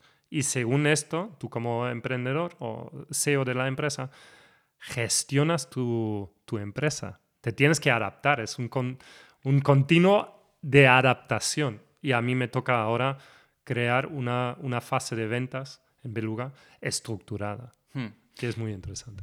¿Qué te encantaría que consiga Lock Lunch en, en algunas frases? Si, tú te diría, dentro de cuatro años, ¿qué será Lock hmm. Lunch? ¿Qué dirías? Yo en, me en tu ideal, ¿eh? ¿eh? Me encantaría ver el Smart CV hecho realidad. Y con esto crea un, un, entorno donde descentralizas el, el, el, poder de los datos, que distribuye el poder otra vez a, a, a mucha gente, igual que Locklands, distribuye el acceso. Em, eso sería mi, mi deseo para Locklands que sepamos construir este nuevo layer, que es un platform layer, es tecnológico y que la comunidad aumente significativamente el, valor añadido. Vale. Ah, estábamos hablando de la IA en noviembre de 2022 hemos vivido ah, seguramente un, uno de los eventos más importantes, creo, que, habrá un antes y un después, que es que cualquier persona que tiene un teclado um, y un acceso a Internet, uh, puede ya disfrutar de IA. ¿no? Para, para, mí es como antes lo hablábamos, hablábamos de ética y todo esto que, que evidentemente era, pero no era uh, tocable, ¿no? O sea, mm, desde noviembre cualquier persona uh, mi hijo, mi hija, mi mujer, yo, uh, los equipos, cualquier persona en el mundo puede acceder a la inteligencia artificial y usarla. ¿no? ¿Cuál tú crees que va a ser el impacto en vuestro mercado, donde estáis traduciendo y que podemos pedir a ChatGPT de traducir un texto? Um, ¿Cuál va a ser el impacto, tú crees, de la IA en vuestro mercado? Mm oportunidades y desafíos, porque seguramente hay los dos, ¿no? Eh, los que han creado eh, Machine Translation, Machine Translation lleva mucho tiempo, ¿vale? Y hay una anécdota en nuestro sector que básicamente dice, cuando salió la Machine Translation, todo el mundo flipaba en colores y decía, pues ya se acabó el, el human labor, ¿no? Ya que tenemos las máquinas haciendo esto, se acabará no se acabó. Es más, que se ha creado mucho más contenido y con esto el mercado no ha parado de crecer. Para es, todos es muy interesante porque tú lo que dices es, antes había, ya, ya teníamos máquinas para traducir, o sea, ChatGPT lo, lo pone a la disposición de cualquier persona, pero nosotros profesionales ya teníamos la tecnología, ¿no? Para hacerlo. Correcto. No es nada nuevo para nosotros. Y en vez de decir lo que mucha gente piensa, y luego lo veremos, ¿eh? uh, vamos a perder nuestro trabajo, en realidad ha abierto nuevas oportunidades y ha crecido el mercado. Porque más empresas lo necesitan y pueden utilizarlo por costes que seguramente han bajado también, ¿no? Sí. Yo creo que es una gran oportunidad para todos nosotros para seguir desarrollándonos personalmente y de, de, no aburrirnos de hacer lo mismo durante 50 años de tu vida laboral, que básicamente estás en lo mismo. Aquí con la IA lo que nos, nos hace ver y nos hace hacer es movernos. Y yo creo que eso son oportunidades que hemos visto en Machine Translation, en nuestro sector. La tecnología ha empoderado a la gente a hacer más cosas más rápido, con, con más precisión tal vez. No ha sido tan rápido la, el, digamos, la adaptación de Machine Translation en el día de hoy todavía hay que entender muy bien cuándo utilizar Machine Translation y cuándo no. No vale para cualquier cosa. Muchas veces es, la primera intención es, pero si tengo DeepL, pues ¿para qué necesito un traductor? Bueno, la cosa está en el detalle. Entender de dónde vienen los datos, de estos datos están con tu marca, con tu brand, con tu producto, está hablando el tono que necesitas. Machine Translation en el mundo empresarial es un proceso de adaptación de las máquinas a tu empresa. Si tú compras off-the-shelf Machine Translation, vas a llegar a un 60% de acertados. Luego pones un post editor, una persona que lo corrige, pero corrige encima de lo que ha dado la máquina.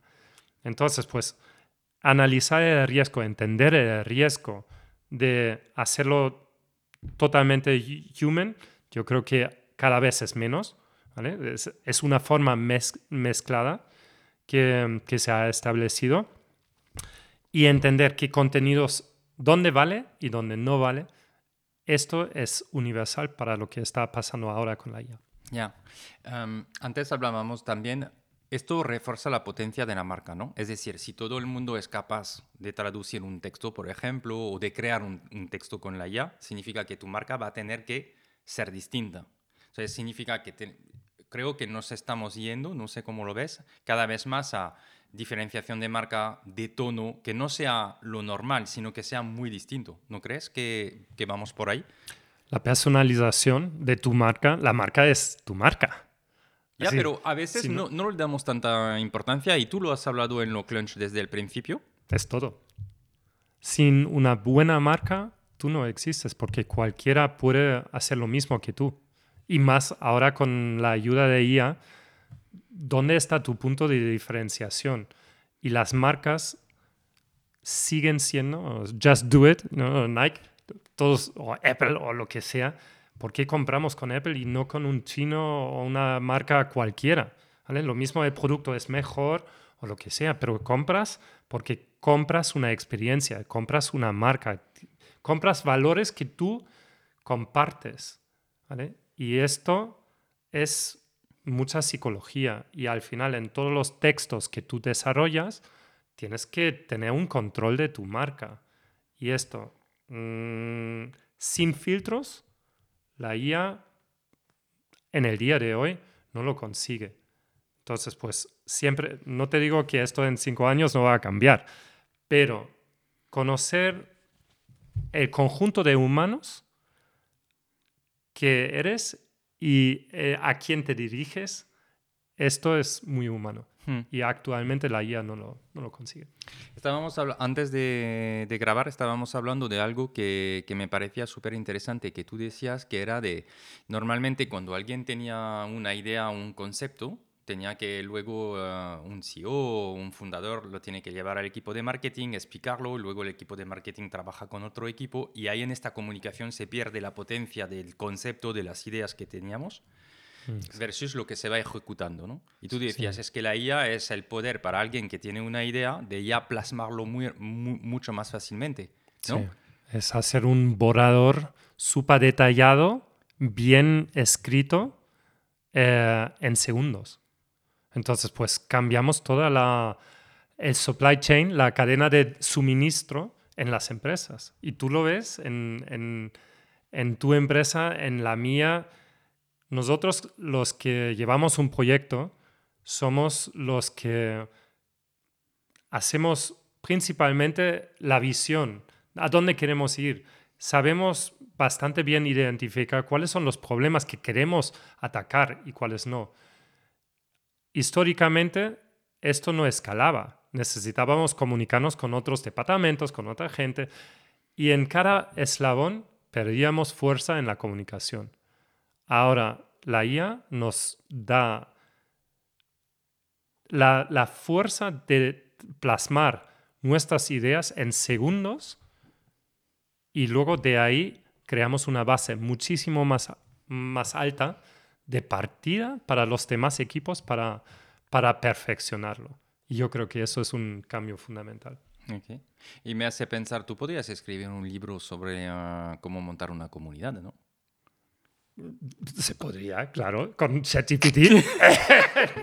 se puede, de hecho se hace, ya sabes que se hace mm, ya mucha gente que lo utiliza, pero también con toda la euforia esta mañana eh, leyendo que Alemania va a ser el próximo país de los que van a prohibir el uso de ChatGPT.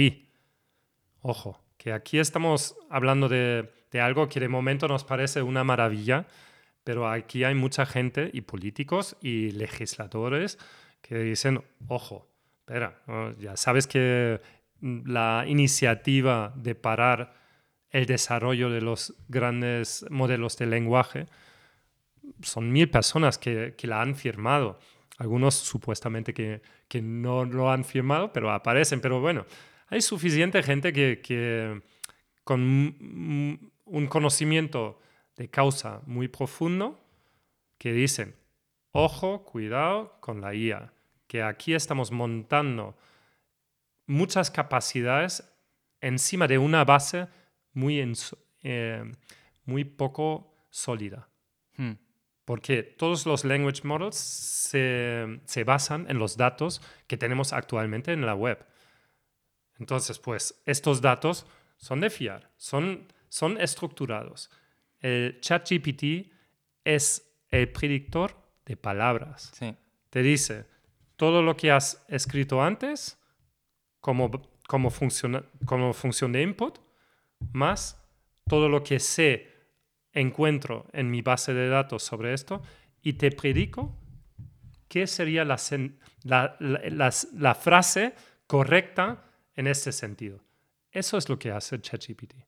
Él lo hace muy bien, pero no necesariamente. Ni es correcto, ni es legal, ni, ni el, el output que produce lo, significa que lo puedes utilizar tú para legalmente. Entonces, pues aquí hay un, un, un, un, vacuum de legal de saber este contenido es auténtico, no es auténtico, de dónde viene, es cierto, no es cierto. Todo esto está ahora mismo en el, en el mundo y hay muchos, em, muchos, em, eh, muchos países que están prohibiendo el uso y hmm. por algo será. Entiendo. Ah, como siempre hay, hay oportunidades y, y, desafíos, ¿no? y riesgos. Digo yo, pero como lo comentamos antes, que, que hoy en día tú tienes que ser curioso como emprendedor, como community leader, lánzate, ¿no? Tienes, tienes que hacer las cosas y tienes que mojarte, tienes que, que jugar, tener las ganas de aprender algo. Y esto yo creo que vosotros en los cursos, pues es, es lo que hacéis. da, acceso a conocimiento para que la gente sepa qué, qué se puede hacer, qué no, cómo se hace. Mantenerse curioso en la vida yo creo que es fundamental. Fundamental. Ah, ¿Por qué has querido ser emprendedor? Vamos a ir a un, a, un tema más de, de, crecimiento personal. y ¿Por qué has querido ser emprendedor? Lanzar mi propia empresa ha sido aquí en España una, yo creo que una necesidad después de la universidad. En la, durante la universidad he hecho este trabajo de, de, LinkedIn Ambassador, Country Manager aquí en España, eh, de en España. Después tenía la opción de, de ser asalariado en una empresa o arriesgarme. Yo vengo de una familia de emprendedores, mi hermano es emprendedor, mi padre es emprendedor, mi abuelo ha sido emprendedor, mi madre ha sido emprendedora. Al final dices, a ver, ¿qué, qué pierdo? ¿Qué pierdo si me lanzo? ¿Y qué gano? Y entonces lo que gano es mucha, mucha libertad de hacer lo que a mí me gusta y hacerlo de la manera que yo quiero. He trabajado en empresas anteriores, la formación. Fue un tiempo corto en una empresa multinacional, pero la experiencia era que tú no, tú no controlas, tú no, tú no tienes libertad, las mismas libertades, o te reducen a lo que te asignan y para algunas personas esto es como una cárcel y que tú no, si tienes ideas sobre cómo se pueden hacer las cosas y te encuentras que no es no y no lo puedes hacer, esto no lo puedes como emprendedor. Si tienes el fuego dentro, no puedes vivir con esto. Necesitas dar salida a tus inquietudes. Pero a veces no piensas, oye, que eh, podría ser más tranquilo, porque también emprendedor pues tiene su parte de, o sea, puedes ganar libertad, pero tienes Em, estás pensando en, tú tienes una responsabilidad, eh, el último que se paga en general es el emprendedor, em, también hay, hay como cuando estás ¿no? en cuenta ajena, hay muchas cosas que no tienes que pensar. Cómo se paga las nóminas al final de mes, pues te caen en la cuenta. Cuando eres emprendedor tienes que gestionar, el cliente me ha pagado, no me ha pagado, tenemos retrasos. O sea, todo hay una gestión y una preocupación, ¿no? Mm. ¿Cómo lo vives esta preocupación? ¿Tú, ¿Tú duermes bien por la noche o no? Sí, sí, sí, pero he, tenido que aprenderlo, ¿eh? que, que, eso no es una cosa que que aunque sientes toda la pasión para el, negocio, tienes que tener una distancia sana a lo que es el emprendimiento, ¿vale? Y, y, no preocuparte más de lo sano. Entonces, entender que, que cuando tú emprendes es como decimos en Hamburgo, que es como la marea alta y la marea baja, ¿vale? Que tú tienes que vivir está dispuesto de saber que esto, cuando tienes un proyecto, va a haber mareas altas, que te sientes como el campeón del mundo, que todos te dicen, hoy qué bien lo has hecho, tú eres el, crack. Igual que mañana tienes que despedir gente, tienes que cerrar tu proyecto. enfrentarte con situaciones muy límites, muy preocupantes. Tienes que tener financiación, te pierdes un cliente muy importante. Todos estos altibajos hay que gestionarlo. Y mm, entonces, pues, tener la filosofía correcta, yo creo que es fundamental. Y entender que, bueno, mañana será otro día, que todo saldrá bien. Porque dices, tienes que aprenderlo, esta filosofía. ¿Cómo lo has aprendido? ¿Hay tips que nos puedes dar de, oye, a mí me ha servido tal cosa o está en tal network? O sea, ¿cuáles son las cosas que has hecho para conseguir? Porque parece que es como, a ver, el negocio es el negocio y, punto, ¿no? Exacto. Que no te preocupa más de lo que, lo que aguanta el cuerpo, ¿vale? Que, lo que no puedes hacer es contaminar todos los demás y nosotros somos muy obsesivos con lo que hacemos, con la familia, con, con los amigos. Cuando tú estás en un proyecto, das 100, 120%, ¿no? Que estás completamente volcado.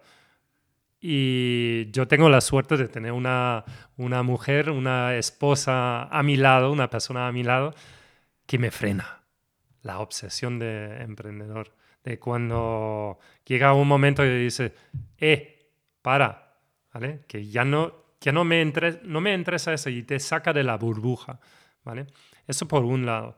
Y luego yo creo que la experiencia a lo largo de los años te, hace ver que, que aunque te esfuerces más, no consigues más. Y tener también paciencia. yo, suelo utilizar la, la, idea del maratón para, para cualquier emprendimiento. Que la vida en sí es un maratón. Hay que llegar a la meta. El maratón son 42 kilómetros, es mucha distancia tú no puedes correr como, como no hay mañana desde el principio. Tú tienes que saber muy bien cuándo es velocidad de fondo, entrenar el fondo, ta, ta, ta, ta, ta, ta, ta, ta, y saber cuándo hay que hacer sprints. Y estar preparado para el sprint. Como emprendedor, entender cuáles son las fases. Antes hablábamos sobre, saco beneficio de Lock Launch, de todo esto, pues tal vez no tanta como podría, pero porque no estamos preparados todavía. Y cuando tú tienes acceso a algo muy potente como la IA, puedes hacer muchas cosas, pero si no tienes una infraestructura detrás para aguantar el crecimiento que te puede proporcionar, te vas a estrellar. ¿Y mm, tú corres maratones? No. No, pero lo explicas fenomenal, ¿eh? la imagen la entiendo perfectamente. La problemática es, arrancas un proyecto con ilusión, ¿no? Y entonces dices, que lo voy a dar todo, porque hay que sobrevivir al principio, ¿no? Ah, entonces, ¿cómo gestionas tú? ¿Hay tips que nos puedes dar o, cómo haces para decir, bueno, pues ah, soy paciente o hago otras cosas al lado? O sea, hay cosas mm. que yo he empezado proyectos donde he quemado mucho dinero. ¿Has empezado proyectos donde has quemado dinero? Sí, sí, sí. sí. una red social en 2010 que lancé sobre plantas. Se llamaba iBotánica, no sé si te acuerdas. No. iBotánica era una red social para conectar la, gente con las plantas y el mundo botánico que nos rodea. Los parques, la, curiosidad, básicamente con el pensamiento de que que nos desvinculamos de la naturaleza. Y cuando nos desvinculamos, perdemos la atención en lo que tenemos. Entonces, pues las redes sociales, la tecnología. Había en 2010 la idea de botánica era Big Data. Así que si, si utilizamos las personas de reportar información local, juntamos esta información con información a nivel global, bases de datos, de tiempo, de condiciones, etcétera, etcétera, lo combinamos con la experiencia de una persona física en un lugar físico, eh, se crea meta información. Y esta meta información puede ser muy valioso para encontrar patterns que no ves cuando solo interactúas uno por uno es un mercado grande, pues me lancé y Botánica, un proyecto ambicioso. dos años y, y lo paramos, porque no, no tiraba. Llegamos a un desarrollo de una plataforma, estaba lanzada, no teníamos la atracción que deberíamos Y en este momento saber, saber frenar y decir, hasta aquí hemos llegado, he metido miles de euros en el desarrollo, esfuerzos, etcétera, etcétera, pero stop. Ya no más. Una de las cosas que yo creo que como emprendedores que tenemos que aprender es ser realista sobre lo que tenemos y saber también frenar y decir, me da igual si he metido un millón en un proyecto, si no funciona, no funciona. Si no hay mercado, si no hay, mm, no se ve una diferencia clara del camino, hmm. es mejor cortar en sano, decir, experiencia, he aprendido, otra cosa mariposa, enfocarte en otra cosa. Yo creo que eso es un aprendimiento muy importante. Y en súper interesante lo que dices. La dificultad es que a veces dices, ya, pero hay que, hay que intentarlo varias veces, hay que iterar, hay que pivotar. Esto va en contra de decir paro rápidamente, ¿sabes? Exacto. esta, y somos, creo, los emprendedores muy positivos. O sea, ¿no? Si no, no arrancas en realidad. Exacto. ¿Sabes? Eh, eh, gestionar esto no es fácil. Y, y, y entender, encontrar este punto yo creo que lo único que puedes decir es que ser consciente de, que no vale tener un proyecto moribundo. Ya. ¿Vale? Y no, no vale vivir de lo, de la, del pasado, ¿vale? O decir, solo porque he invertido mucho tiempo, justifica seguir adelante. ¿Vale? Encontrar el punto exacto en tu proyecto no puede ser. Esto es el emprendimiento que, bueno, que es como la marea alta y baja, ¿vale? Que, que, puedes tirar muy fuerte al principio o tirar en marea baja y tener muchos problemas. Y entonces, si no arranca el proyecto, pues poco, poco gasto, enfocarte en lo pequeño, en los procesos, etcétera, etcétera, hasta que tú sepas, sabes, ahora es el momento para escalar y en este momento escalas y tienes que estar preparado para, para ponerlo. En Beluga habéis tenido mm, momentos donde estabas muy preocupado, donde decías, no sé si vamos a seguir. ¿Has vivido este tipo de momentos? Sí, sí, sí, sí. que hemos vivido desde 2004.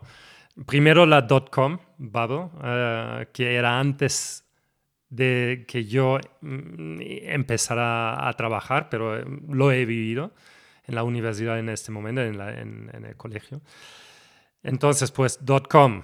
Luego la crisis de, 2000, de 2008, 2008-2010. ¿Os ha impactado? Ahí nos ha impactado muchísimo y tuvimos que reducir la plantilla a un mínimo. También en este momento nacieron mis hijas. Eh, de repente la vida familiar y la vida profesional te pone unos retos y dices, ostras, pero ¿ahora qué? Que no te puedes dedicar full time a una cosa y, la otra a la vez, ¿sabes? Eh, esto de, de, 24 horas tiene el día, ahí está. Entonces, pues esto fue un momento de retroceder mucho, de pasar el, la marea baja hasta 2015, donde nos enfocamos en supervivencia básicamente y, y dedicarme a la familia. Yo como emprendedor que la vida es eso, la vida no es solo el negocio, sino es vivir bien, tener las personas que te quieren a tu al lado y estar, estar presente. Y como emprendedor a veces pues se nos olvida estar presente con los que no están en tu proyecto. En fin, en 2015 eh, ya era el momento familiar suficiente para volver a retocar el, tema. Y desde entonces, pues hemos lanzado Beluga como si fuera una startup nueva, planteamiento, y desde entonces no hemos parado de crecer. Pero es un camino. Ya. ¿Cómo sigues ah, ah, mejorando y aprendiendo? ChatGPT. bueno, pero antes de noviembre. a ver, eh, yo creo que la frecuencia Hablamos antes de Lock y ahí en, es Lock es, es, brutal. el contacto con personas como contigo, con, de tu network, ¿vale? De gente que te, te da inspiración, que te comenta cosas, inquietudes en la vida, de lecturas, de, de formarte constantemente, de leer, de ser curioso. Eso es, eso es el MBA que llevas contigo todos los días de tu vida. Y hay que entrenarse, hay que, hay que empujarlo. Yo creo que eso es lo que he hecho. Guay. Em, hay una, una, pregunta que me gusta mucho, es ¿cuál sería o cuál es el éxito para ti? Ah, buena, buena pregunta. Yo creo que es encontrar al final está cómodo contigo mismo, de sentirte bien con lo que estás haciendo. Y esto no se mire en dinero, definitivamente no. Y reputación tampoco. Also, todos esos son indicadores que te pueden hacer pensar que una persona es, es, exitosa o lo que sea, pero si, si por dentro estás vacío, ¿qué tienes? ¿Sabes? Nada, no, no tienes nada en la vida. Y yo creo que al final hay que, hay que, estos 80, 90 años que vivimos en este mundo, hay que vivirlos y, y tener, ser, estar contento con lo que estás haciendo. Algunos proyectos son más lentos, otros más rápidos, algunos hacen en muy poco tiempo. Han acertado estar en el momento adecuado con la idea correcta, con la capacidad correcta, se han hecho una fortuna, ta, ta, ta, ta, ta, pero es otra.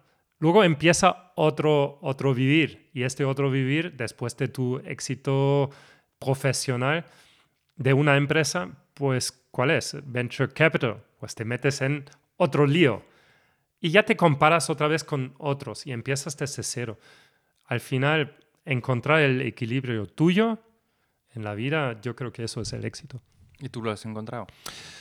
Estoy y, intentar mm, sí, aprovechar el tiempo bien. No siempre es fácil, sin duda, pero, pero bueno, ahí estamos. Bueno, súper. Oye, que yo lo he disfrutado un montón, ¿eh? Esta conversación, que siempre disfruto contigo, hablando. hemos, nos hemos conocido hablando en una conversación, no sé si te acuerdas. Y, también nos hemos encontrado en una mesa de póker en una final y me ganaste. Eso fue lo mejor del mundo. eso fue, ¿Ganarme? Eso fue un momento estrella, vamos. Además, fíjate, ahí antes estábamos hablando de, las nuevas tecnologías. El, yo en la vida he participado en un tournament de, de poca. Ni siquiera he jugado poca de manera seria en ningún momento de mi vida. Esto fue una invitación a este tournament de nuestros amigos. Y yo, eh, hacemos esto. Y yo, hola, pues nunca lo he hecho, venga, vamos. ¿no? Y la preparación que hice fue con YouTube. Yo también. YouTube. Me, vi algunos cuantos vídeos, ¿vale? De, cómo ganar en Texas, Texas, whatever, poker, ¿no? Y cuáles son las estrategias. Joder, y nos llevó a la final. sí, bueno, yo soy muy humilde, con mucha suerte seguramente, porque eso es que cuando yo yo no juego tampoco y era, de hecho, tenía que aprender las reglas antes de este, este torneo. Igual he participado en dos. La verdad es que he tenido dos veces suerte, pero, pero ha sido como, yo creo que también cuando eres uh, naif y principiante, ¿sabes? Que no sabes, pues te tocan a veces ah, la, la, suerte del que empieza, ¿sabes? Y que... Emprendimiento, tiene mucho que ver con el emprendimiento.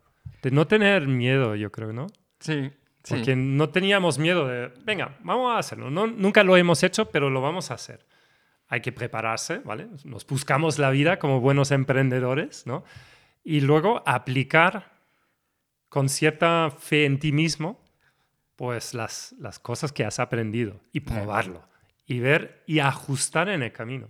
a mí esta partida de poca a mí me, me lleva muy buenos recuerdos y yo creo que ha sido un aprendizaje brutal.